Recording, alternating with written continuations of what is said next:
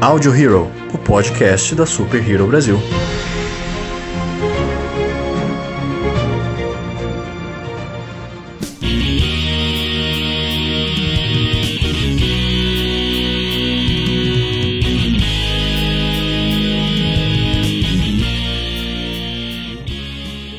Olá, senhoras e senhores de todo o multiverso, sejam bem-vindos a mais um Audio Hero, o podcast da Super Hero Brasil. Eu sou o Luan Pierucci. E eu sou o Lucas Algebaile. Eu sou Inácio Saldanha.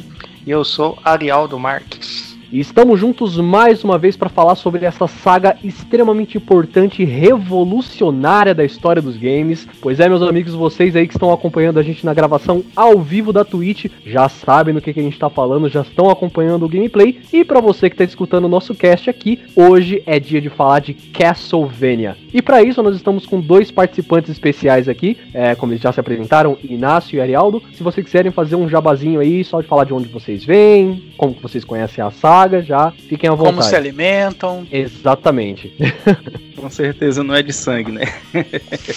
Oba, ainda bem, né? Bom, eu sou, eu sou o Inácio, lá da, da Universe. Eu conheço o Castlevania já de longa data, né? Eu comecei pelo, pelo é, famigerado Drácula X do Super Nintendo. E tempos depois fui, fui descobrindo o restante da saga. E, claro, o Symphony of the Night foi aquela chave que girou na vida da gente, né? Bom, meu nome é Arialdo, eu sou do canal Retro Arcade Brasil na Twitch, né? E eu iniciei na saga justamente com Castlevania Symphony of the Night. Foi o primeiro Castlevania que eu joguei na vida mesmo, né? De todos, foi o primeiro que eu joguei no PlayStation 1. Bacana, bacana. Bom, então bora começar logo esse papo aqui sobre essa saga extremamente revolucionária dos games e que, assim, faz história até hoje, né? Uma saga que tem vários, vários anos aí de história. É, eu queria começar esse papo aqui realmente a gente falando um pouco sobre não só a história do Castlevania, né? Porque a gente sabe que ela é um, um aglomerado de, uh, de, de, várias coisas, né? Mas eu queria falar um pouco sobre a história que ela adapta, que é principalmente a história do Drácula, né? A gente sabe que ele é o grande vilão da, da saga, da, da história, né? E é bacana porque o Drácula, ele é baseado numa figura real, que é o Vlad Tepes, né? Que era um conde uh, romeno, e ele era conhecido por ser o Vlad o Empalador, né? Que por conta das grandes crueldades que ele fazia em batalha, ele acabou tendo todo esse misticismo, essa coisa que ele mexia com magia negra, que ele era meio que o demônio, alguma coisa assim. E o próprio nome mesmo, Drácula, né? Vem do nome dele, o codinome dele, que era Dracul, Draculea, alguma coisa assim, que significa filho do dragão. E isso foi adaptado brilhantemente pelo Bram Stoker no, no, no livro dele, né? Drácula de Bram Stoker, e depois no filme também. E essa mitologia, ela virou tudo isso que é hoje, né? E é muito bacana, eu queria já puxar aí pra vocês, principalmente pro Inácio, inclusive, que já é o, o, o expert aqui de, de Castlevania de hoje. Uh, como que você acha que foi toda essa adaptação e como que a saga abraçou essa mitologia que a gente tem do, do Drácula, né? Bom, assim, eu primeiro fico muito feliz aí com essa com essa sua fala. Sabe? Na verdade, eu acho que nós todos aqui somos é, jogadores de longa data, né? Cara, assim, eu acho que ele funcionou bem no primeiro momento, essa, essa adaptação. Mas como era muito. Principalmente assim, você vê na época a tecnologia, tudo como era feito. É, ia ser bem complicado adaptar o que tinha no, no livro, né? Tanto que, que tiveram que pensar em formas de, de transformar em. É, trazer mais ação pro, pro jogo. Tem um jogo de Master System, não tô lembrando qual é exatamente, talvez tenha, seja mais parecido com, com a ideia do daquela ambiência do, do livro e do filme do Drácula. Então, assim, eu acho que eles fizeram uma coisa que foi muito acertada no, no caso do Castlevania, foi pegar é, essa ideia e dar uma outra roupagem. Tanto que o Drácula, de comum com os livros, principalmente nesse primeiro livro, nesse primeiro jogo, ele só tem como mesmo nome. Mais nada, só o nome. É, o nome, é, é, talvez a questão da vestimenta, porque ele é muito baseado mais do que dos livros, ele é mais baseado nos filmes é, do, do Bela Lugosi, uhum. sabe? Aqueles mais antigos que tinha aquele vampiro com aquela. aquela é, puxou bem. É o vampiro mais clássico, né? É, cara? aquele vampiro com terno, sabe? Uhum. Que estiloso, bonitão. E tanto que o, prim, o primeiro Drácula, quando ele aparece, mesmo que seja, de novo, por, por uma questão de, de limitação tecnológica, você tem que deixar muito claro que ele tem uma cabeça muito grande, para você sabe, você sabe onde você tem que acertar acertar, não é exatamente um cara bonito, porque você não tem pixel suficiente para aquilo, é, mas ele tenta manter o mínimo daquela, daquela noção de um cara bem estiloso. Isso aí vai chegar num nível muito alto quando chega no Symphony of the Night, que você tem um senhor vampiro bonito, estiloso, classudo, né? Uhum. É, exatamente. É, é bacana porque, inclusive, o visual do Drácula ele mudou muito durante os anos, né? No primeiro Castlevania, inclusive, que eu joguei recentemente, que eu comprei o, o Castlevania Anniversary Collection da, do, do PlayStation, da, que lançou pro, pra nova geração, né? É, ele, ele tem um, um visual quase idêntico ao do Bela Lugosi mesmo, cara. Aí depois ele foi mudando, realmente, aí a gente tem aquele, aquela figura meio do Drácula azul, né? E aí a gente tem o do Symphony of the Night, que é o gameplay que você tá tendo no fundo aí, que foi inclusive adaptado pra série, que é o melhor visual que a gente tem do Drácula até hoje, na minha opinião. Sim. É, É, o que visual mais traz o, o, o Drácula clássico dos livros mesmo, na minha opinião, Sim. é o do, do Blood of Rondon, né? Aquele da, da animação, né? Que você vê na animação lá, que é aquela animação, né? Que foi feita na época lá, né? Ele é muito parecido, assim, de terno, né? Com, com as presas de fora, né? Com... Parecendo um conde mesmo, de verdade, né? É, no Round of Blood, se eu não me engano, ele é um pouco mais novo até, inclusive, né? Ele Isso. tem uma aparência bem mais jovial. Ele é no, no Branco, já branco, mais né? Ele é bem branco, assim, bem pálido, né? Bem pálido, é. E fora também que a adaptação do, do- da história do, do Conde, tudo, pa- para o Castlevania, né? Foi trazer um ambiente gótico, né? O ambiente do castelo, que faz parte também, né? Então toda aquela parte da Transilvânia, né? Tudo isso foi adaptado pro, pro, pros jogos, né? E inserindo uma trilha sonora incrível também, né? né? Trilha sonora que é o principal, né?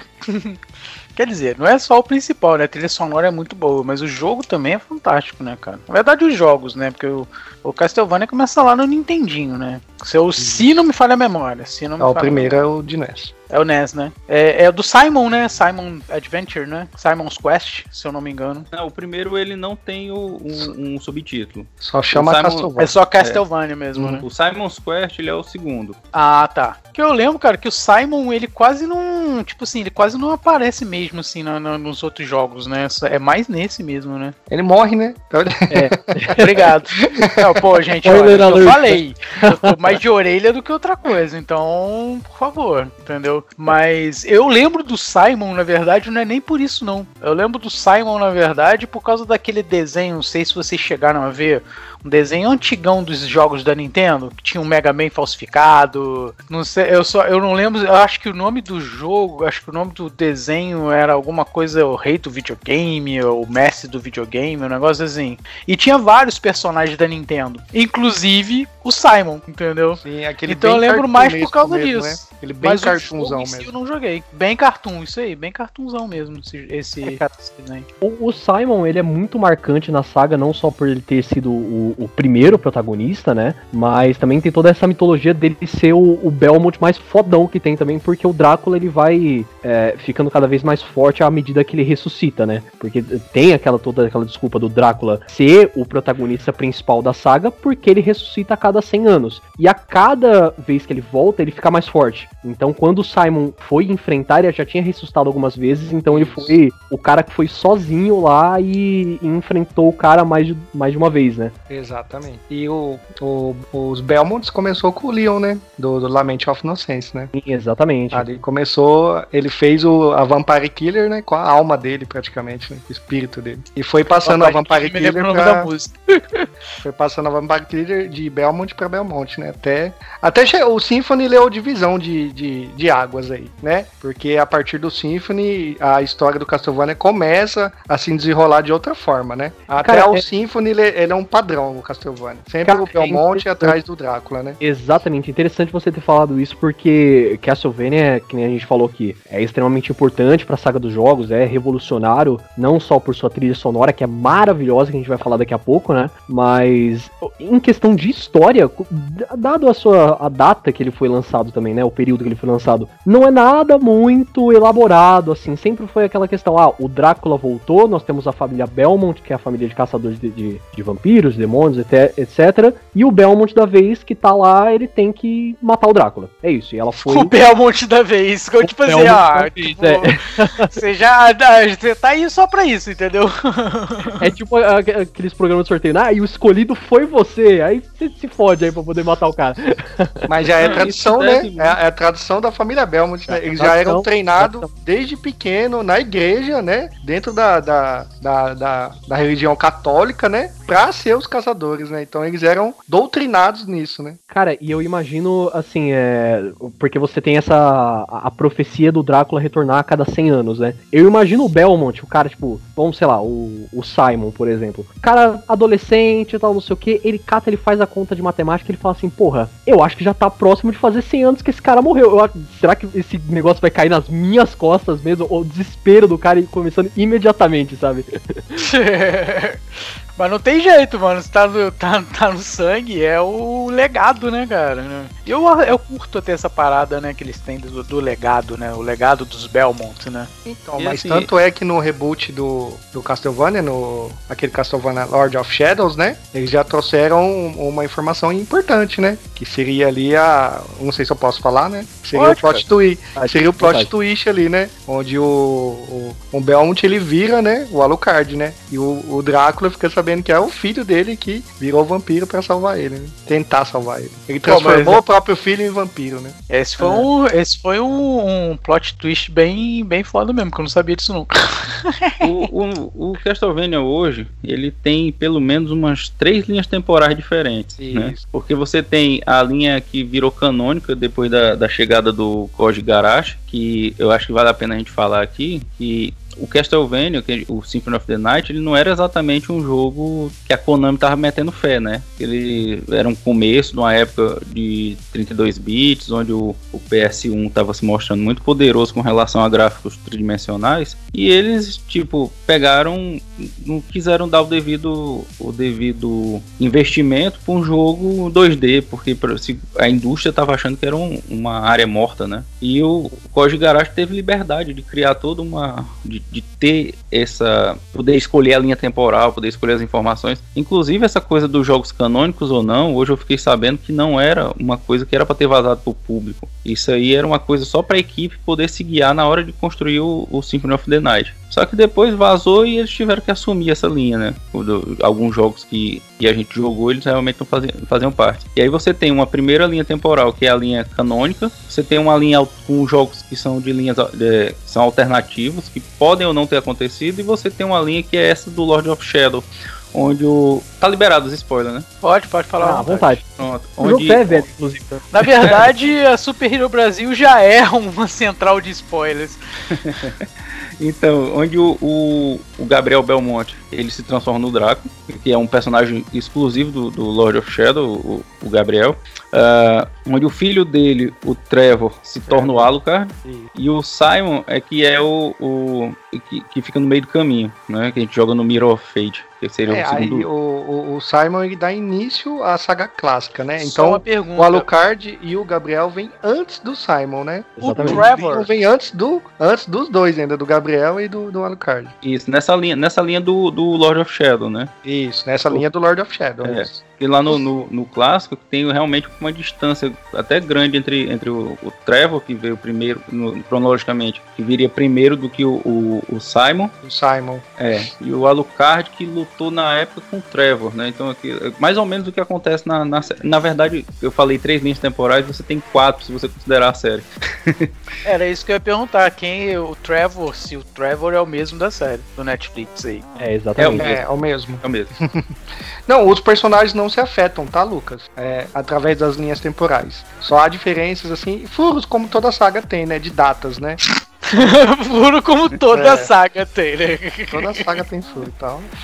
Tem o que fazer. É, e assim, coisa que tem. O Castlevania tem uma, tem uma, é uma série de jogos que praticamente todos os consoles têm um Castlevania. Então é meio que impossível não ter um furo, um furo de roteiro, um furo de data, algo que não que a gente fica se perguntando. Vocês falaram antes sobre o desespero do, do Simon, que tava batendo por saber que tinha uns 100 anos acontecendo, né? Eu fico imaginando o desespero de quem tava, tava de boa, achando, poxa, agora que deu 35, não vai ser minha vez. e aí chega um maluco e ressuscita o Drácula, sabe? né? O cara, Cara- não tá preparado, não tem nada, não afiou a cruz, não fez nada. assim. É, porque o cara, tipo assim, simplesmente ele não contava, né, que aquilo iria acontecer, né? Então, tipo.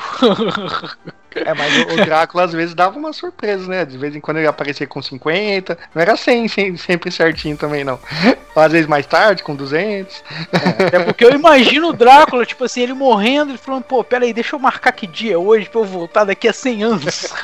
Não, imagina o pobre do Richter, cara, que, que em 1792 fez lá o trabalho dele e depois, depois de menos de 10 anos a coisa degringola de novo. Nossa, mas o Richard é, o, é o pior de tudo. Não, Olha cara, que aí, sofrência sem retorno. Não, isso é uma coisa, inclusive, que a gente pode até dar uma, uma jogada de opiniões aqui, né? Qual foi o Belmont que se ferrou mais, cara? Porque o Richter, beleza, deu toda essa treta com ele também. Mas o Simon, cara, depois que ele matou o Drácula pela primeira vez, ele pegou aquela maldição, né? Que ele teve que ir em toda aquela jornada, Sim. que é o que é apresentado no Simon's Quest, pra poder queimar cinco partes do Drácula e o cara morreu ainda depois. Não, realmente. Mas pra mim, o, o que mais sofreu aí, danos colaterais, foi o, o Trevor, né? O Alucard. O Alucard, coitado, meu Deus do céu. Esse é sofrido. Que ele descobre que o pai é o Drácula, vai numa saga pra matar o pai. Chega lá, o pai mata ele. O pai descobre que ele é filho dele e transforma ele em vampiro pra ele não morrer. Gente, aí vocês é conseguem me explicar essa história, por favor? Porque eu vi a série, e a série tá tranquilo, entendeu? Mas agora os jogos eu não sou tão versado assim.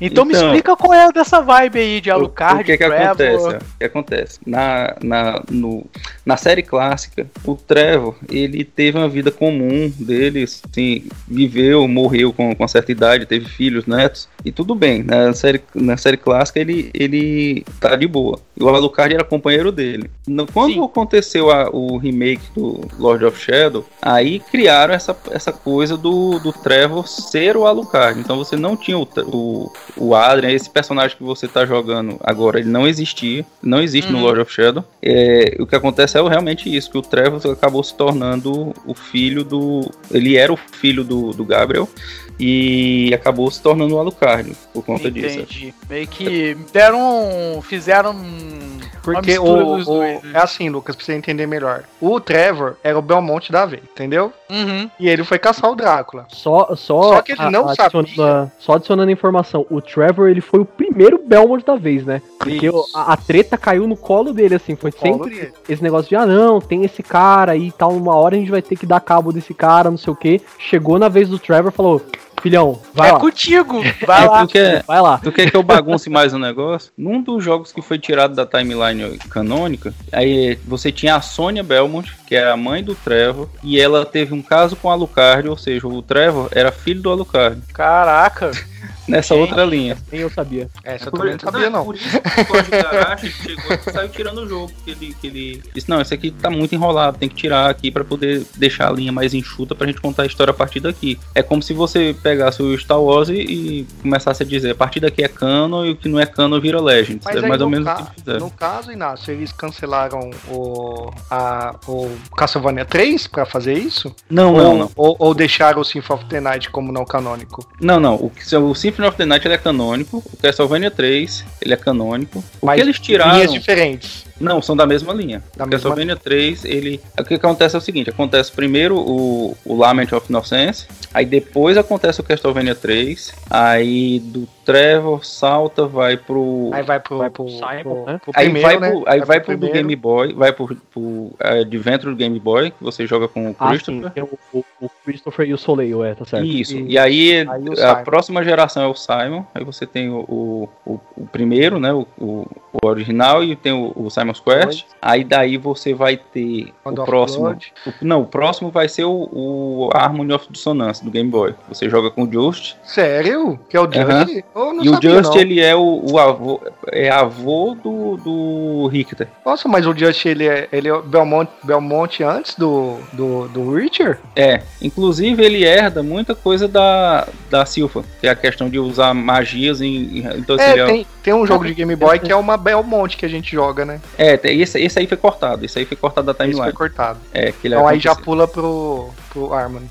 Ah, é. Que é Esse, esse do Game Boy que foi cortado, na verdade, é a mãe do Trevor. É a Sônia. É a Sônia. E aí ele, ele- em tese, ele seria o primeiro Castlevania antes, é, logo após o, o, o Lament. E aí depois que você tem o, o Rick no Round of Blood, aí você vai ter o Symphony of the Night, depois do Symphony of the Night você vai ter um, um, um hiato, que é quando os Belmont somem, aí vai ter o Order of Ecclesia, aí depois do Order of Ecclesia você vai ter o Bloodline do, do Mega Drive, logo seguinte você vai ter o Portrait, aí você vai, o próximo seguinte vai ser o, o, Order, né? Area of Sorrow e depois Dawn of Sorrow. Dawn of Sorrow. O, o Order é antes do, do, do, do Area e do Order. Isso. O, o Castlevania, o, o Round of Blood e o, e o Symphony of the Night foi o único que teve uma sequência direta, então. De o, o, realmente continuar os fatos do, do, do, do, fim do outro, né? É, nós temos outro, outros que foram assim. O primeiro que aconteceu isso foi o, o, o Simon's Quest, que foi uma sequência direta, né? Com o mesmo personagem. A outra que saiu assim foi o Bloodlines, que ele termina,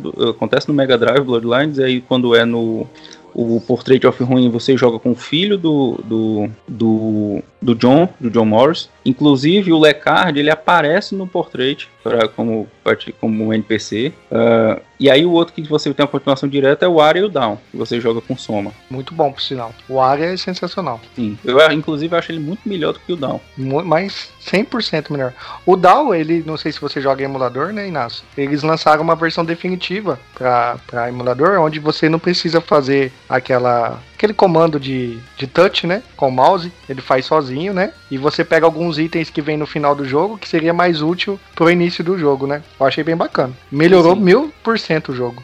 Eu jogo ele no, no, atualmente no 3DS com um cartucho de R4. R4, né? Uhum. Bacana, bacana. E assim, é, como a gente tava falando, muita coisa da, da saga ela, ela mudou, né? Depois do, do, do Igarashi ter, che ter chego para poder fazer o, o, Symphony of the Night. E, e é bacana porque a própria linha temporal, a, a, a, cronologia, né, a cronologia oficial, ela acabou sendo consertada por conta de todo esse vai e vem da, da, da, história, né. Um outro jogo que acabou ajudando bastante nessa, nessa arrumação da cronologia foi o Lament of Innocence, né, que esse foi um dos únicos, inclusive, que eu não consegui jogar, infelizmente, mas parece um puta jogão porque você tem o começo ali do clã Belmont e o próprio começo do, do Drácula, né. Cara, assim, o... eu acho ele muito bem, bem, bem estruturado, sabe? ele assim, você tem o, o, em matéria de jogabilidade, você consegue dividir muito bem o que é, quais são os Castlevania, né? Você tem o, os que são Metroidvania, que isso aí ficou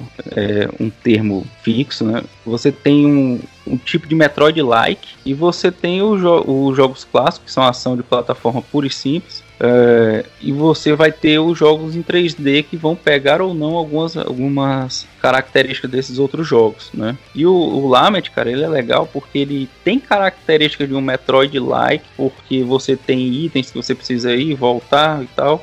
É uma coisa mais horizontal, você não tem tantas, tantas tantos saltos, tantas plataformas que você precisa dar conta. A jogabilidade é bem fluida. Era numa época onde havia muita experimentação, eu não sei se o God of War já tinha saído.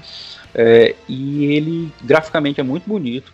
Não, não tinha saído God of War. Não, né? E o Lament, ele é. Ele é o meu top 2. Ele é muito bom. Lament ele é muito bom. Pra sua época de lançamento, é o melhor Castlevania 3D para mim já feito. Tanto na, na parte do castelo, a ambientação do castelo é linda, muito bonita. Aquele gótico bem tradicional mesmo. A trilha sonora combinando com todas as salas, né? Os inimigos são variados, não são muito repetitivos também. E o mapa é gigantesco, gigantesco. Fora os colecionáveis, né? tem muito colecionável para você pegar. Então o jogo é enorme, vale muito a pena. E assim, é, é uma outra coisa que eu lembrei também, um outro jogo que é praticamente sequência direta também, né? Já seguindo essa linha do, do Lament, é o Curse of Darkness, né? Que a gente joga com o Hector, que já é uma sequência é. direta do, do Drácula's Curse. Verdade. Cara, e o, o, o, Curse of Darkness é que agora a gente tem a série da Netflix, né? E muita gente que, que acompanhou, pelo menos, a série já conhece os personagens. Né? E, é, exatamente.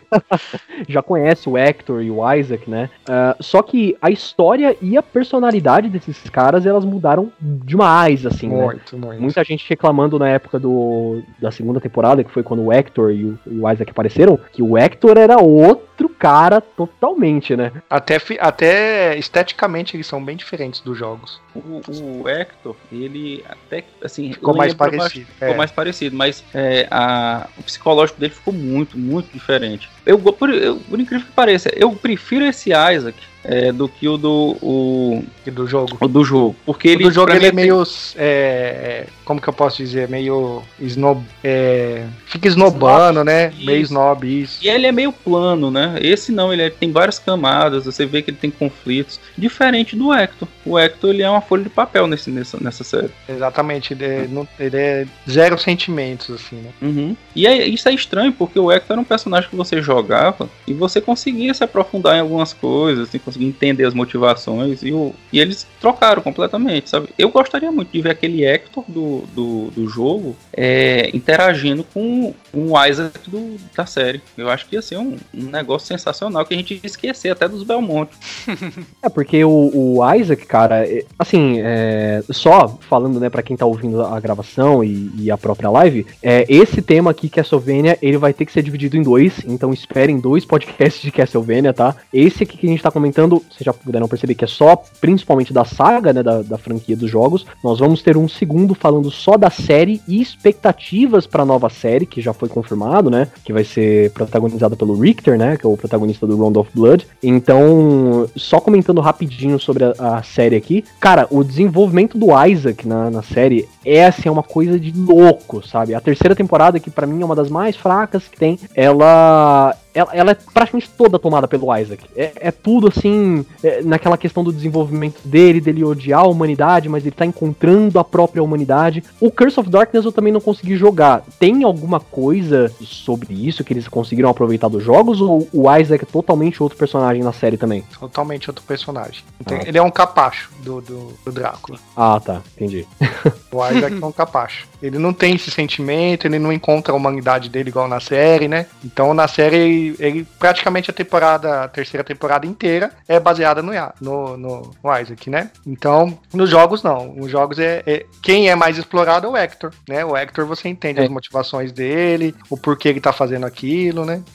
Ah, sim, bacana. E assim, é, uma outra coisa também, a gente tava falando sobre a, a adaptação que, que a saga faz com o, o Drácula, né? Com a figura do Drácula. Não só ele, mas outros monstros mitológicos e monstros famosos, eles acabam sendo adaptados na saga também, que viram meio que os monstros, assim, clássicos do Castlevania, que é, por exemplo, Lobisomem, Frankenstein, Medusa, e assim, é legal que eles aparecem em praticamente todos os jogos, como chefes que estão próximos da chegada do Drácula, né? Mas eu acho que o, o- a criatura, o monstro que tem mais importância nesse caso, além do próprio chefão, é a morte, que é o, o segundo em comando do Drácula, né? Morte e o Shaft, né? O Shaft também é Shaft, importantíssimo. Verdade.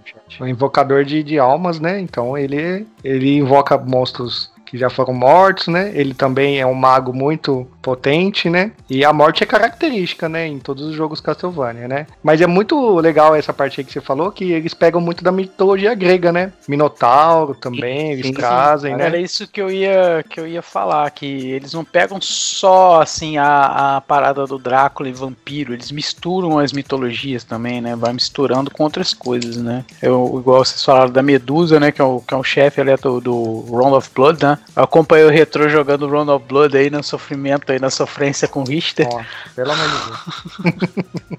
Caraca, cara. Se você conseguiu terminar o Round of Blood jogando com o Richter, você tá de parabéns. Eu Porque tô eu na, boss Eu só na, na boss rush lá, sabe? Que, que, Ah, sei. que vem todos os chefões do primeiro Castlevania. Aí vem Ah, o nossa. vem a Medusa, depois vem a Múmia, aí depois vem o, o Frankenstein, depois o, o Shaft. Cara, é terrível. É terrível jogar com o Richter. Porque eu, eu joguei assim. Obviamente você tem que jogar pelo menos as duas primeiras fases com ele, porque é quando você consegue salvar a Maria Renard. Depois que eu salvei a Maria Renard, Ah, nunca mais eu toquei no Richter, cara. Nunca mais. Eu insisti com o Richter lá e eu vou falar pra você, hein? Não é fácil, não. Isso que eu consigo, né? É, é, eu não jogo pelo emulador, tô jogando aquela coletânea lá do PS4, né? Aí quando eu volto a jogar já tá na mesma fase, né? Imagina, eu fico pensando na época que o pessoal alugava fita pra jogar, né? No PC Engine lá, o cartãozinho, não tinha esse salvamento, né? A pessoa tinha que iniciar o jogo do começo tudo de novo pra Ah, chegar lá. Imagina só o sofrimento da pessoa que alugou esse jogo. Jesus, amado. Ah, não, não dá, cara, não dá. Cara, deixa, eu preciso dar essa testemunho pra você. O Round of Blood eu não joguei nessa época, mas eu joguei a versão do Super Nintendo, o Drácula X. Cara, cara, assim, era, era o mesmo Richter, a jogabilidade era muito semelhante, sabe?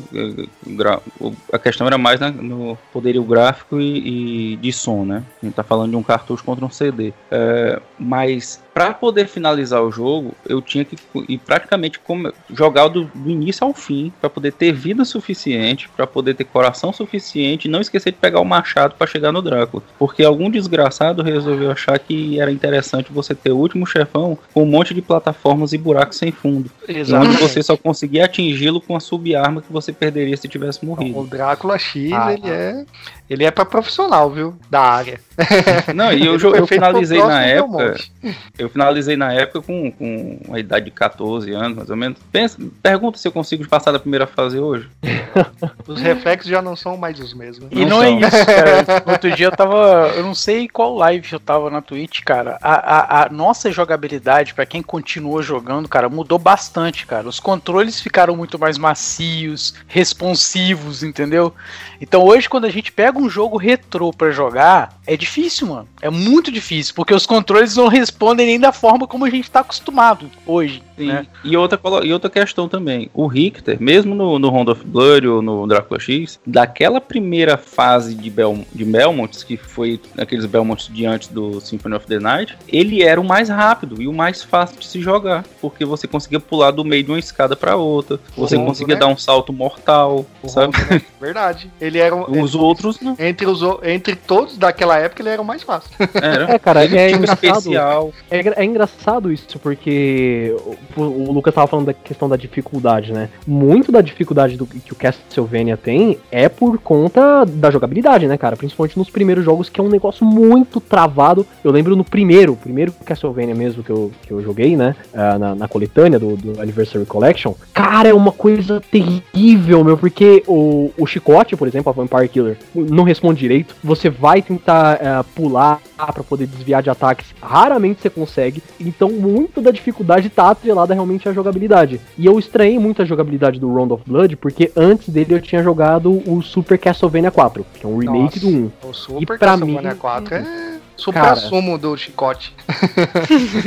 Castlevania clássico é sinônimo de dificuldade. É uma característica do Castlevania 4. Clássico, né? A, a dificuldade dos Castlevanias foi começar a mudar a partir do Symphony of the Night. Então ali, a partir de virar Metroidvania, né? Esse, essa nomenclatura. Virou né? um subgênero, né? Virou um subgênero Metroidvania e os Castlevanias começaram a ficar muito mais fácil. Mas muito mais fácil mesmo. Em questão da jogabilidade e de misturar o RPG, né? Onde você vai adquirindo itens, vai misturando itens para transformar em arma, né? Então você vai aumentando a sua defesa, vai aumentando o seu ataque. E a exploração do castelo favorece isso, né? E Sim. além de tudo, o, os personagens foram ficando mais rápidos, né? Você vê o, o, o Alucard, ele, ele passeia, né, no castelo. Passeia se você tiver com querendo correr mais, se transforma num lobo, usa um teletransporte, né? Não, assim, eu, eu, achei isso incrível, Inácio. Eu achei isso sensacional, porque uh, tava defasado já, né? Aquela Sim. jogabilidade do Castlevania. Tava né? É, hoje, a gente, que nem eu falei para você, eu, eu, peguei o Hand of Blood pra jogar, né? Eu fui de boa no jogo, pá, consegui passar, mas chegava nos boss eu sofria muito, cara, entendeu? Então, é, você, depois que você joga um Metroidvania, igual o Symphony of the Night, pra você acostumar com a forma clássica de novo, é difícil. Sim, eu imagino que talvez uma, uma, jogabilidade. Eu gostaria muito de jogar com, com um Belmont que tivesse a, a flexibilidade daquele protagonista do Dead Cells, por exemplo. Sim, conheço. Aquilo é sensacional, o jeito que ele se move. Ah, o, ele... o, o, o, próprio o novo jogo de garagem aí, o Bloodstained, né? Eu acho ele Sim. bem nesse estilo aí. Ele tem essa flexibilidade, né? Uhum. Pena que tá caro. é, jogo caro é complicado. Pô, isso é uma parada que eu também, tipo assim, acho que até favoreceu um pouco do revival, inclusive, desse. De, do próprio Castlevania, né, cara? Que, pô, na Twitch tem um bando, um monte de gente joga. Castlevania, né? né? É até os preços, retrô. né? Eles estão bem baratinhos, né? E assim, não exigem uma máquina suprema pra rodar. E muita galera na Twitch tá jogando, entendeu? Queria saber se, se vocês também concordam nessa, nessa, nessa questão que eu pensei. É, menos o Castlevania, né? o Castlevania, Castlevania tá 10 conto, mano. Mas Castlevania foi, ficou, Castlevania cara, um real na, na Play Store, cara. Eles lançaram duas coletâneas pra PS4 e Steam, né? Pô, não, não, não tem todos os jogos. Como que os caras lançam duas coletâneas e não tem todos os jogos do Castlevania? Não colocaram cara, de é, isso é de... engraçado. Não porque... colocaram os de DS. Pô, então, tá de sacanagem, né? Porque no Anniversary Collection eu comprei os dois, né? O Requiem e o Anniversary Collection. Sim. Eu tava muito ansioso para poder jogar principalmente o Warriors of Sorrow e o Dawn of Sorrow, que são dois que eu não joguei, né? E o próprio Curse of Darkness, Lament of Innocence, que eu falei aqui antes que eu também não joguei. E não tá. tem, cara. Tem. É, é, é, eu fiquei pensando, será que é preguiça e ganhar será... dinheiro nas costas trouxa de novo? Então, mas será que é preguiça de fazer o port? Será que tem algum problema de direito autoral? Direito autoral não tem problema, porque não é da Nintendo, né? É tudo da, da Konami, né? Então. O problema da Konami, cara, é isso mesmo. Ela tá com isso de ganhar É, só. Já não é de hoje, não, viu? Ela já tá, com... tá fazendo só máquina de pachinko agora. Então, quando lançou as duas coletâneas, eu não comprei no lançamento. E tava barato no lançamento. Eu fui comprar quando ficou 10 reais. Ficou 10 reais eu comprei. Você entendeu? Porque não tem condição de você comprar uma coletânea achando que você vai ter pelo menos todos os jogos da, da franquia, né? E os caras lançam só os jogos de NES e o, o, o, mais pesado que eles têm é o Symphony of the Night. É, né? Cara, é, aparentemente é realmente o que eles estão pretendendo, né? Que lançar outras coletâneas com o resto dos jogos que tem, porque recentemente foi registrado lá no, no, no num órgão de, de, direitos lá da Austrália, um tal de Castlevania Advance Collection. Prova ah. jogos do Game Boy Advance, né? Aí sim, hein? Aí já. Esperar Aí, mais. A, a Konami ela, ela, ela, ela atiça a gente também. Por outro lado, né? Ela faz essa parte da atiça, né? Claro. a gente fica na esperança. A Konami, Konami é um negócio assim, é um, é um relacionamento abusivo, cara. Porque como é que uma empresa dessa. relacionamento abusivo. Tem tanto, tanta marca que a gente gosta, cara. Mas faz fica matando a gente na unha, cara. Como isso não se faz, não, cara. É verdade. Então, tem Silent Hill na mão, né? Metal Gear. E é isso, cara. Cara, Metal Gear é. é, é Sunset é... Riders. Sim. Nossa, Sunset cara, pois Riders. é, Sunset Riders. Cara. Um... Não, não podia ser um não? bom concorrente pro Red Dead Redemption os negócios, cara. Com certeza. O Tartaruga Ninja. Sim, sim. É, tipo assim, essas, essas franquias. Na verdade, acho que Tartaruga Ninja. Ah, não, foi Battletoads que teve um, um, jogo novo aí agora também. Tartaruga teve também. A Konami vendeu os direitos para um estúdio fazer um remake aí do Turtles in Time. Hum. Inclusive, Lucas, para você ficar feliz, é o mesmo estúdio que fez Streets of Rage 4. É. Ah, beleza. do, do, do Temu, né? O Temu, é, exatamente. É. Não, mas ah, eu acho que agora vai vir. Eu acho que agora vai vir tudo. Vai vir Altered Beast, vai vir Shinobi. Porque tá vindo tudo. Já veio o Alex Kidd, né? Wonder Boy, Street of Rage. Então, agora, ó, Tartaruga Ninja. Agora abriu a porteira pra, pra todas essas franquias, Golden Axe, né? É, então. E, cara, é uma outra coisa, inclusive, que né, a gente tá falando de coisas que vão voltar, né? Pô, a saga Castlevania, ela poderia muito bem voltar, porque essa geração, a, essa geração, essa do PlayStation 4 e Xbox One, não né? Teve. Ela foi uma das primeiras gerações que não teve nenhum jogo do Castlevania. A gente teve o, as coleções, né? E, e tals, mas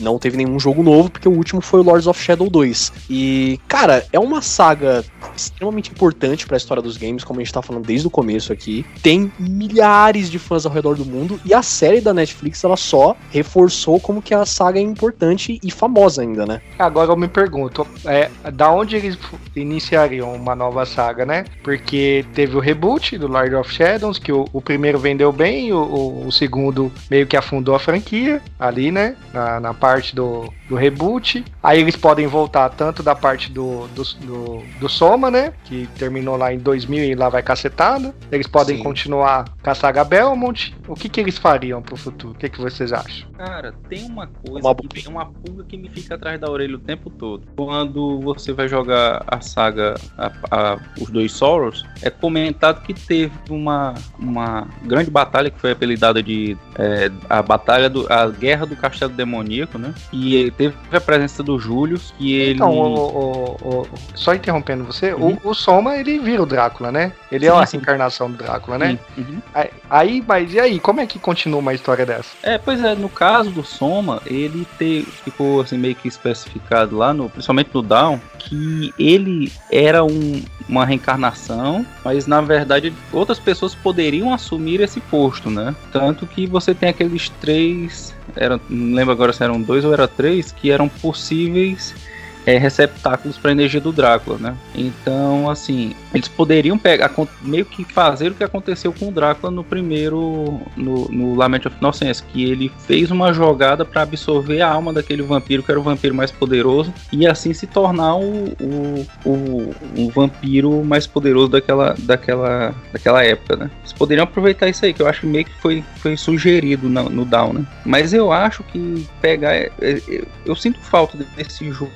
que narre essa, essa fase do Julius mais jovem é, enfrentando o Drácula pela última vez. Isso, verdade, que o- seria uma boa mesmo. O Júlio é o do. O Julius é o do. É o do Circle, né? Não, o Julius é o, é o, O do- Belmont que aparece no, no área e no, no Down, Isso. barbudo. Então, o, o- o Inácio, o Július, ele é do. Ele é do porte, né? E aí ele. Como que ele entraria na história, assim, pra, pra fazer uma continuação? Mostrar ele Então. quando jovem, mas aí não, não teria um hiato? Então, é esse, esse, essa batalha do Castelo Demoníaco, essa guerra do Castelo Demoníaco aconteceu em 99. E o. o- Antes do, do, do de Mega, Antes né? do Não, antes do Área. Em 1999, antes do Area of Sorrow. Uhum. O do Mega Drive ele acontece é, pa- pouco tempo 98, depois do, né? É, do Mega Drive ele acontece no início da, da era. Ele acontece durante a era vitoriana ali. No início do século XX ali. No início da era vitoriana não, ele acontece no início do século XX. Tanto que você tem Primeira Guerra Mundial, pronto, é isso. Ele acontece durante a Primeira Guerra Mundial. Ah, o- no caso do Julius, é- essa, essa guerra do Castelo Demoníaco acontece, acontece em 1999, que é quando acontece é jogado o Castelo do Drácula para dentro do Eclipse, essas coisas. E aí você já tem esse ato de 99 a 35, que é quando a 2035, que é quando chega o Soma e ele e ele é e o castelo aparece de, e ele é sugado para dentro do Eclipse de novo. Então assim, poderia se aproveitar essa história que não foi contada. Eu pelo menos eu, eu, eu sinto falta muito dessa desse de escutar isso aí sendo falado, sabe? Cara, e a gente tava. O Inácio comentou, né, sobre a- as várias linhas do tempo que a gente tem de Castlevania. E aí a gente comentou um pouco sobre o Lords of Shadow. O Lords of Shadow oficialmente foi o primeiro Castlevania que eu joguei. Joguei lá na época do 360, quando eu conheci a saga. E o primeiro gosto demais, ele é realmente muito bom. E pra mim aquilo sempre foi Castlevania e tal. Mas na comunidade, na fanbase do Castlevania, ele é muito judiado, cara, por conta de todas as mudanças que ele faz na história. Como a gente falou aqui, o Gabriel, que é o, o protagonista, ele acaba virando o Drácula, o, o, o Trevor, o Trevor Belmont, ele acaba virando o Alucard, né? Como é que vocês veem essa, essa mudança que a saga teve? Foi uma coisa necessária para não repetir a fórmula ou foi longe demais? Ó, na minha opinião, o Lord of Shadows 1, ele é perfeito. Ele é muito bom. Ele tem um- uns errinhos ou outro ali de jogabilidade e tal, mas ele é muito bom, tanto na trilha sonora, quanto no visual, quanto no sistema de batalha, jogabilidade. Ele é muito bom. E a história é sensacional. O plot twist do final ali é muito bom também. O que a comunidade reclama é o 2, Lord of Shadows 2, que é a continuação. Por quê? No início do jogo, não sei se você jogou o 2, Luan, o, Joguei. o, o Drácula, o Alucard, começa a jogar meio que em stealth, né? Então, pô, isso não, não- combina com Castlevania, realmente. Isso aí não tem nada a ver com Castlevania. Você ficar matando Sim. inimigo no stealth, né? O negócio é quebradeira, porradaria, né? Então, o início Metal do... Gear. É, Metal pô, Gear Metal Gear no Castlevania Vampiro. não combina, entendeu? Então, é a única parte ruim do Lord of Shadows 2. Depois que passa essas partes, tirando essas partes de stealth, é um bom jogo, mas pecou nessa parte, né? Somente isso que eu acho, né? Ao, ao meu ver. Sim, sim. Não, eu compartilho da ideia que é um jogo. é, assim, ele é um jogo que ele, se eu for pensar nele como um, para ser encerrado dentro do jogo, ele é muito bom também. Ele tem uma jogabilidade muito boa, muito fluida. Ele é um jogo que, que você consegue se sentir no controle. É muito bom, muito bonito. É, a dublagem é sensacional. Chamaram o Patrick Stewart para fazer a voz do- de um dos personagens. Então, assim, ele, ele é muito bom, muito, é uma produção muito boa. Agora, assim, eu acho, isso é opinião minha, a gente, querendo ou não, a gente acaba ficando naquela coisa de estar no Brasil, e o Brasil é, tem duzentos e tantos milhões de técnicos de futebol, né?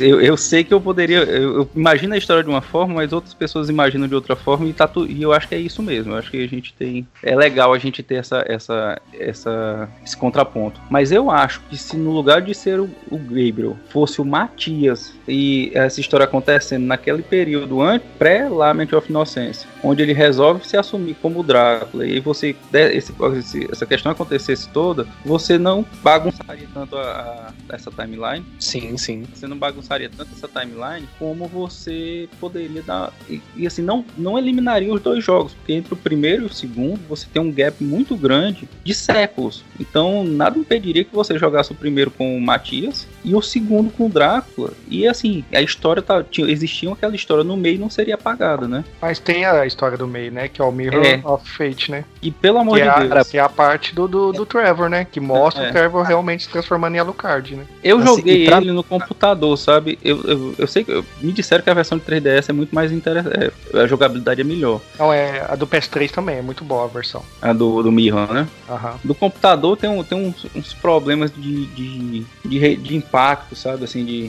de hitbox. Então é um, é um jogo muito bom, Isaías. Recomendo você jogar, pelo menos a versão de PS3 é excelente. Uhum. É muito Não, eu, eu, eu, joguei a do PC. Eu, eu fui, final, terminei o jogo.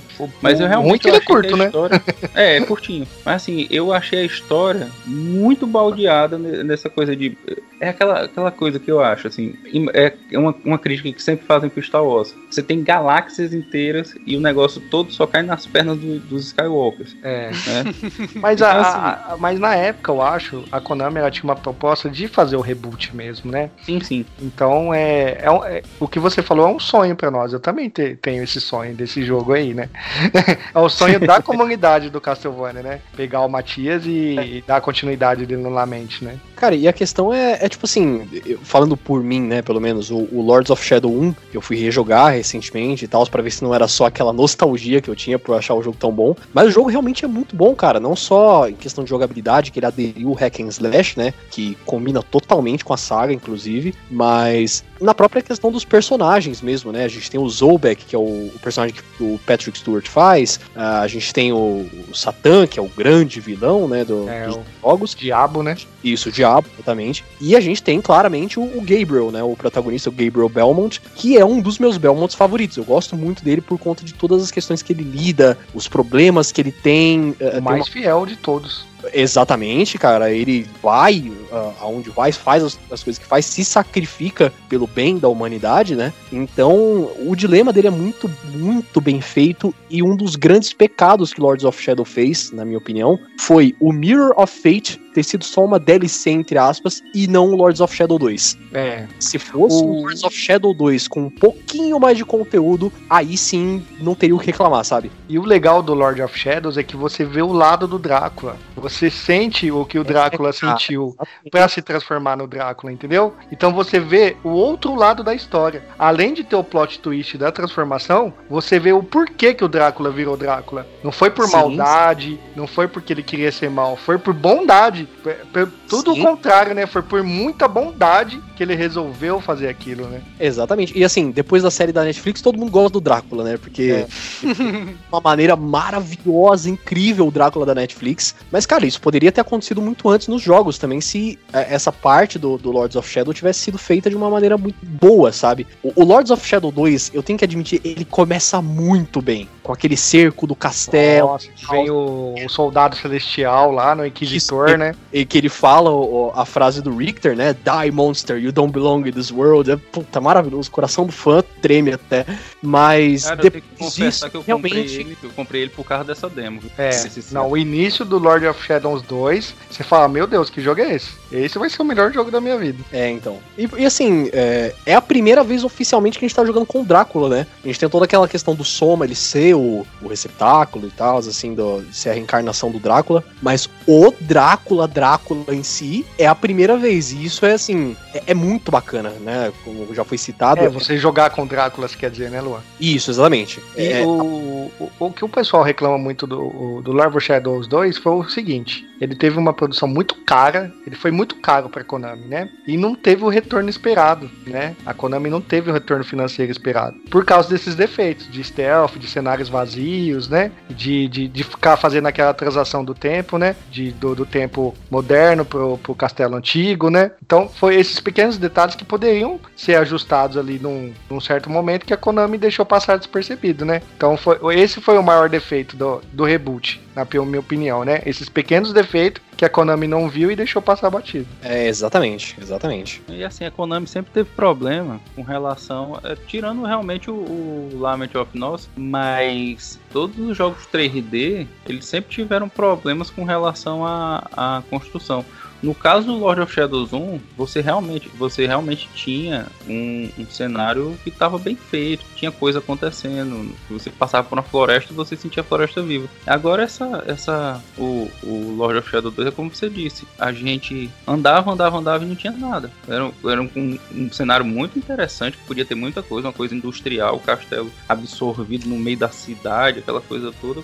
E aí? É, exatamente. É isso aí que estragou o jogo. Aí que foi que, que afundou a franquia, né? Literalmente, né? Porque a franquia não sai nenhum jogo oficial desde o do Lord of Shadows 2. Porque a, a, a, Konami investiu muito dinheiro nele. Muito. E não teve o retorno esperado. E, cara, uma outra coisa que tinha muito potencial, assim, foi uma das poucas partes do Lord of Shadow 2 que salvou bastante para mim, é a batalha final contra o Zobek, né? Sim. O Zobek no primeiro jogo, ele é, é mostrado como o Lord of Shadow, né? O Lord das Sombras dos necromantes. Então você já tem um negócio ali, um necromante, então mexe com morto e tal tal, beleza. No segundo Lords of Shadow, aí revela que o cara é a morte, né? A reencarnação da morte, que tava faltando no jogo. A reencarnação cara, da morte é ótimo, né? É, a reencarnação E, cara, quando eu vi essa cena, quando eu joguei, falei, caralho, a morte, meu. Putz, sensacional, tava faltando e tal. Mas no 1 no, no um ele dava umas, umas dicas de gente que não é, pegou, é, né? Ele dá a dica por ele ser o senhor do, do, do Lorde dos Necromantes e tal. Você, você pô, aí, beleza, ele mexe com morte e tal, ok. Mas, cara, a batalha contra ele no 2 é assim sensacional. É, junto com a, a presença dele é muito imponente no 2, né? É imponente, é muito imponente. Cara. E a voz do Patrick Stewart também, puta merda, né? E o, o que fez o Lord of Shadows Xavier, 1 né, dar muito certo foi porque vocês sabiam que o, o, o, Kojima que fez, né, praticamente um, né? Sim, ele, ele tava frente, era o diretor do, do projeto. É. Era um outro essa, jogo essa que eles estavam é, era um outro jogo que eles estavam criando pra Konami, era uma outra franquia. O Kojima viu e falou: "Não, isso aí dá um Castlevania bom". E, e nomeou o projeto como Castlevania. E começou dali e dirigiu o projeto. A Konami até hoje deve se rasgar por dentro por ter perdido o Kojima, né, cara? Foi tudo por, por cagada deles mesmo, mas porra. Então, mas você já vê a diferença, porque no 2 já não tem o Kojima. Já o não tem o Kojima. O Kojima é o supervisionou, entendeu? Cara, e assim, tem entrevistas de época com, com o diretor do jogo, do, do segundo, que você vê que o cara tá perdido falando, sabe? O cara fala, não, vamos ter esse, esse, esse recurso X, recurso Y, e o pessoal perguntava, vai dar tempo? Não, nossa equipe tá é. trabalhando. E depois você começa a ver denúncia de de da galera trabalhando maus demais. da equipe, né? É, maus trato da equipe, da galera trabalhando demais. Que, que segurar o jogo na CG. É. segurar o jogo inteiro na CG. Exato. Porque, time, né, que tem muito. Cara, é horrível, cara. Assim, os caras estavam pedindo a Deus pra terminar logo o jogo. Aí você entende porque que tem um bocado de sistema que podia ser melhorado, mas não é. foi. É, isso aí é mal, má gestão, né? Má gestão. E, e umas dessas coisas que acontecem no mundo dos videogames que acaba acabando com as nossas franquias favoritas. Por má gestão da da, diretoria, do, do, pessoal que não entende de jogo, porque eles colocam pessoas para gerir jogos que não entende de jogo, entende de lucro de empresa, né? Então como que você vai fazer um jogo bom com uma pessoa que não entende de jogo? Ele não vai saber os prazos, como funciona, como que faz para o jogo ficar bom, entendeu? Então eu, sei, eu sou adepto de pessoas que é da indústria de jogos, é, supervisionar a parte de, de jogos de gestão também, entendeu? E, cara, é, falando um pouquinho mais do, do Alucard agora, né? O Alucard é um personagem muito interessante da, da saga, porque ele aparece pela primeira vez lá atrás no Drácula's Curse, e ele vai voltar depois com uma importância muito maior, né? Porque no Drácula's Curse ele era só um coadjuvante, que você poderia jogar um pouquinho com ele ali, mas no Symphony of the Night, obviamente, que ele tem todo o, o palco, né? É, é legal como foi feita toda essa construção do personagem, porque não só o nome, ele é totalmente o oposto do, do, do pai dele, né? Assim, a, a, história que eles pegam do, do Alucard na série, ela é totalmente puxada dos jogos ou tem muita adaptação ali? No, nos jogos, no, no, Dracula's Curse, ele, como você disse, ele aparece como coadjuvante, ele tem poucas falas, então assim, ele acaba não tendo tanto escopo para você poder desenvolver o personagem. Então eles pegaram muito do que tinha do Alucard do, do, do Symphony para poder rechear esse espaço do, do que estava vago no Alucard do que seria o Alucard da época, né? E foi necessário ter essas alterações, com certeza. E, cara, a, a personalidade do, do Alucard é, é uma coisa muito bacana, assim, porque ele é esse cara extremamente frio, né? Que ele, ele sabe da, da grandeza dele, entre aspas, comparados aos humanos mortais aqui, porque ele é meio humano, meio vampiro, né? Que é a definição de vampiro. Mas, assim, é, isso é muito mais explorado no Symphony of the Night, obviamente, e foi trazido pra série. Ele tem, cara, uma missão muito difícil, porque, primeiro, a mãe dele morreu. Ele foi assassinada pela igreja, né? Por, por acusação de bruxaria e tal. E aí o pai dele ainda tá fazendo toda aquela merda em Walley, que é da merda, o mundo mundo inteiro, para falar a verdade. E ele tem que ir lá ser obrigado a matar o próprio pai. Isso, assim, é um peso inacreditável pro personagem. Isso foi trazido muito bem pra série, porque é um drama sinistro, sabe, cara? Os Belmonts, eles têm toda a questão do, do legado, né? Que eles têm que carregar o legado da família para poder livrar o mundo do mal. Mas eu acho que essa, essa responsabilidade cai no Alucard de uma maneira, assim, muito mais complicada, né não? É, por isso que eu falei que o Alucard, ele é o Belmont mais sofrido. Porque ele teve é, uma missão muito, muito complicada, sabe? Tanto pela idade dele, tanto pela missão que ele foi, que era pensando que era uma coisa, chegou lá era outra, né? Então o Alucard ele é o mais porque, além de tudo, ele, ele virou vampiro, ele é imortal com todo esse peso na consciência dele pro resto da vida. E ele é imortal junto com o pai dele. então, toda vez que o Drácula renasce, o Alucard tá lá também para caçar ele, ou para ajudar ele, ou seja lá o que for. Os dois sofrem juntos pela eternidade. Vida de sofrência, né? Essa é a história do Drácula e do Alucard. É o sofrimento dos dois juntos pela eternidade. Exatamente. E, cara, é bacana como que na. Tô citando bastante a série, assim, porque é o, o material que nós temos mais, assim, do, da, dessa parte do drama dele, né? É muito bacana uma das frases que ele fala na série lá, é pra honrar o legado da, da minha mãe, eu tenho que matar o meu pai. Isso é, assim, é tenso, cara, porque ele sabia que a mãe dele não ia querer toda essa, essa matança, toda essa hóstia de vingança que o, que o, que o, Drácula fez, né? E, cara, é realmente muito, muito bacana. O, o, drama, todo, todo esse peso emocional que o personagem tem é, é uma coisa que agrega demais a saga. É que tem essa, essa parte, né, da mãe do, do, do Alucard, né, no caso, é que faz ele meio que, que não ser tão ser um cara assim tão, vamos dizer assim, meio frio, né? E tudo, porque ele tem essa meio que na parte humana dele, né, cara?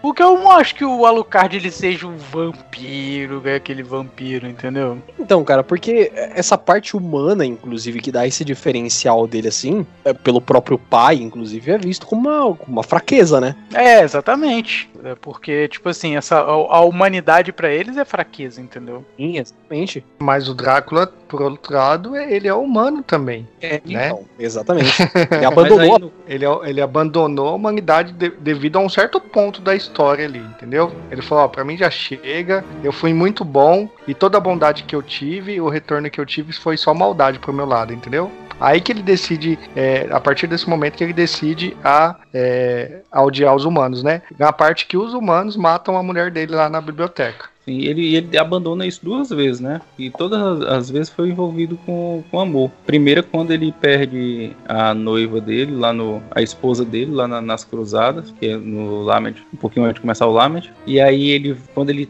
resolve é, odiar a humanidade, odiar Deus e continua seguindo a vida dele, a, ou a não vida dele. E quando ele começa a voltar atrás disso com a Lisa, aí fazem de novo. Aí não tem, não tem humanidade que aguente, não tem.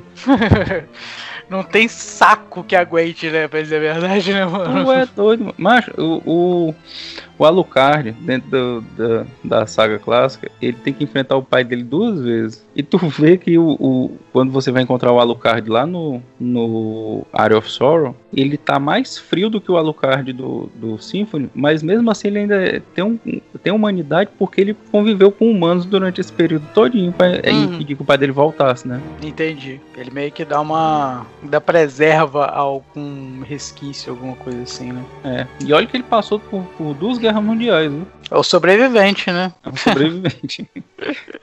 Verdadeiro sobrevivente. E assim, é, a gente já tá encaminhando aqui pro, pro fim do, do, do, nosso papo, né? Antes da gente terminar, a gente não poderia deixar de falar da maravilhosa e inesquecível trilha sonora dessa saga. Porque, cara, a gente tá. Pra quem tá acompanhando a gente na Twitch, tá jogando aí o Symphony of the Night, que é a, o, o, o, ápice da trilha sonora dessa, dessa saga. Mas, cara, é, é incrível, né? Como a gente tava falando aqui desde o começo. É um, uma saga que revolucionou a história dos jogos por conta do, jogabilidade, Marios e tal e tal assim, mas principalmente pela trilha sonora. Porque, cara, quem não se lembra de Bloody Tears, Vampire, Vampire Killer. Killer. Exatamente, cara. Queria que vocês falassem um pouco sobre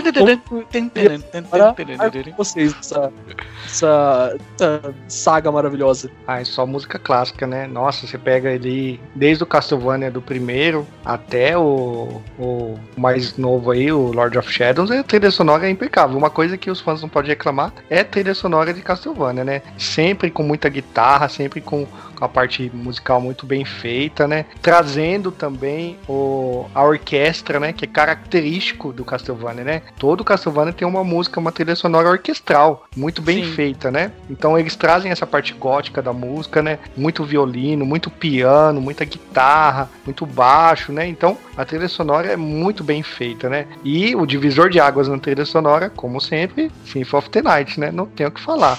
trilha sonora perfeita. Para mim, a melhor de todos os Castlevania. Castlevania. Ah, cara, assim, o Castlevania sempre teve algumas atenções em detalhes que eu achava sensacionais. Por exemplo, quando saiu o Lament, muita gente reclamou que não tinha torre do relógio. Só que não, não tinham se dado conta que o relógio, daquele, daquela ideia, só tinha sido inventado anos depois, não naquele momento que se passa o jogo. Então, quando você eu falo dessa questão do detalhe, porque é muito comum você ver nos jogos, numa determinada que se passa num determinado ano, você escutar música músicas que eram daquele ano, no estilo daquele ano. A mais emblemática talvez seja a Wood Carving Partita, que é a nossa queridíssima música da biblioteca do Symphony, né? Que é um negócio extraordinário, pouquíssima orquestração, mas que mesmo assim ela consegue passar um, um peso inacreditavelmente bom, né?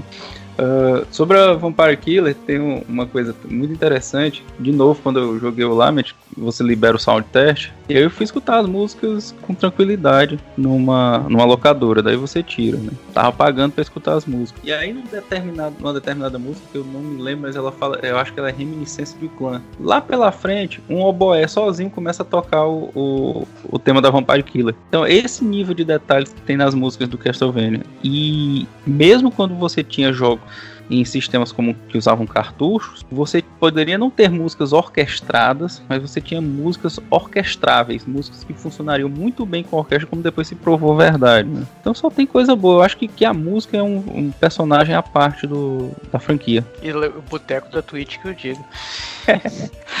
Toda vez tem que rolar um Castlevania. Pô, eu queria destacar, cara, aquela Wandering, Wandering Ghosts, cara. Cara, ela é uma música extremamente dançante, cara. Eu quando rola no boteco, aquela que, que, o retro, o retro outro dia tava até zoando na live dele lá, aquela que fica é, tipo uma salsa. É, e ela tem, tem um ritmo muito maneiro, cara. Assim, no, no próprio jogo mesmo, não é? Não tô nem falando de. Eu toco uma versão remix dela. Mas a, a música do próprio jogo, cara, essa Wandering Ghosts, Ghosts se bobear já deve ter até tocado aí em algum lugar. Ih, caceta. Bom, mas enfim. É, é, a música que eu, que eu mais curto do, do, do, do, do Castlevania. É essa justamente pela essa pegada meio salseira. Eita! E, cara, é, assim, a, a trilha sonora ela é maravilhosa, ela tem músicas muito marcantes que repetiram assim ao longo da saga uh, inteira, né?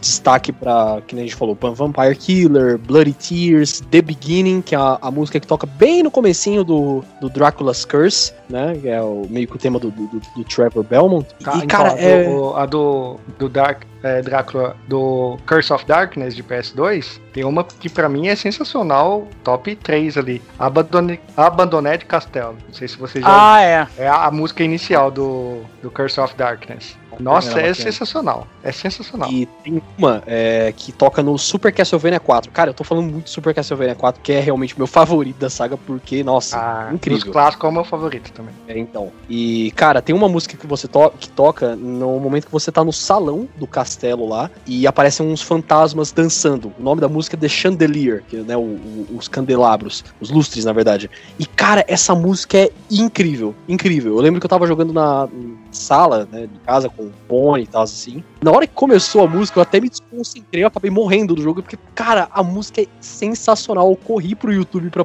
pra pesquisar. Na, pra quem tá ouvindo a gravação, né, o, o do, podcast, ela vai estar tá rolando aí no fundo. Eu já vou pedir pro nosso ilustre editor colocar ela aí depois. É, que realmente é uma música que não é tão famosa na saga como a Bloody Tears, por exemplo, mas me marcou tanto, tanto. Não sei se vocês lembram dela, inclusive. Lembro. Eu gosto muito também da Rock Overture. Cara, é sensacional. Muito boa. Se você quiser colocar um pedacinho aí também, é muito boa. Não, e... O programa inteiro vai ser personagem de Castlevania, cara.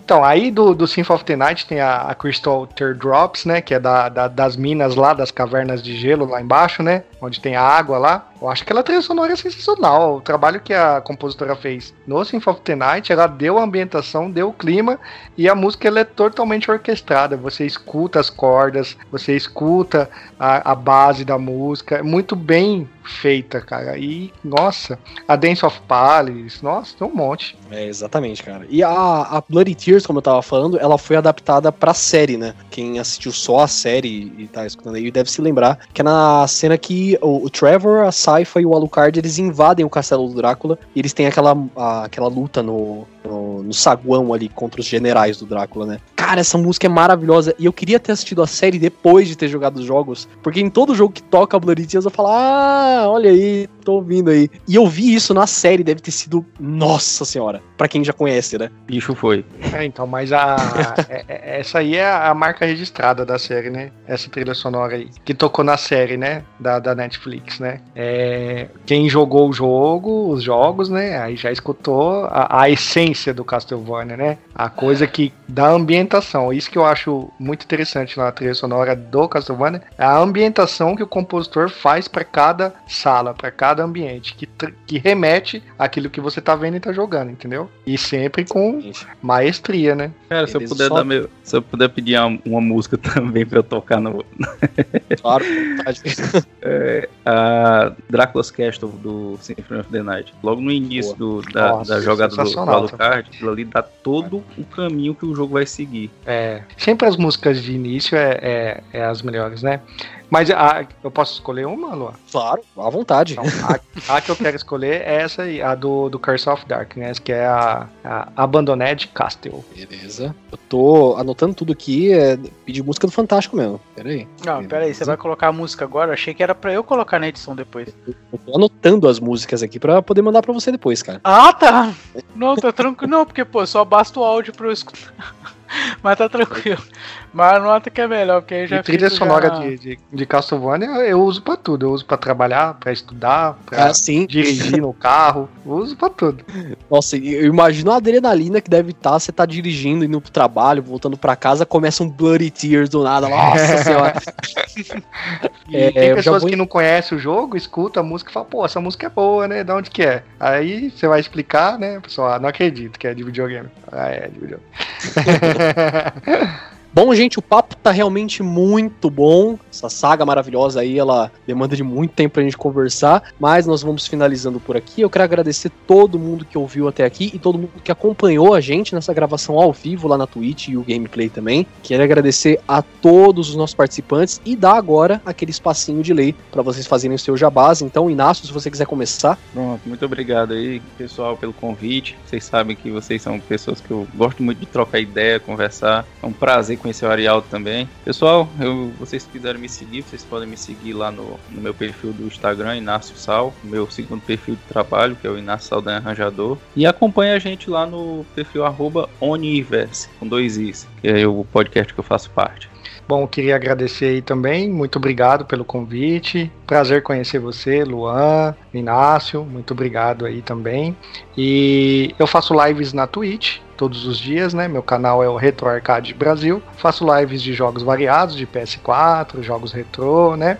Então, de segunda a sexta, todos os dias, das 11 ao meio-dia e das 9 às 10 horas da noite. Muito obrigado aí novamente pelo convite. Gente, eu sou o Lucas Algebari, também estou aqui para falar com você e fazer meu jabá, afinal de contas eu não só, só estou na Super Hero Brasil, também tem, e também tenho o Music Hero, que é o podcast musical da Super Hero Brasil, né? Está aí sempre trazendo uma personalidade aí da música dele. Então, galera que tiver aí, também pode curtir lá o Music Hero, né? Por qualquer agregador, agregador aí vocês vão encontrar o Music Hero. Além de tudo, na Twitch, eu tenho o meu projetinho particular, que é o Boteco da Twitch. Estamos sempre lá fazendo lives musicais com muita interação no chat e também músicas variadas, muito variadas. Valeu, galera. É isso aí. Aproveitando que tá todo mundo falando rede social aqui, se você que estiver escutando quiser me seguir lá no Instagram, é, não tem nada mais, só o Instagram mesmo, vou deixar aqui.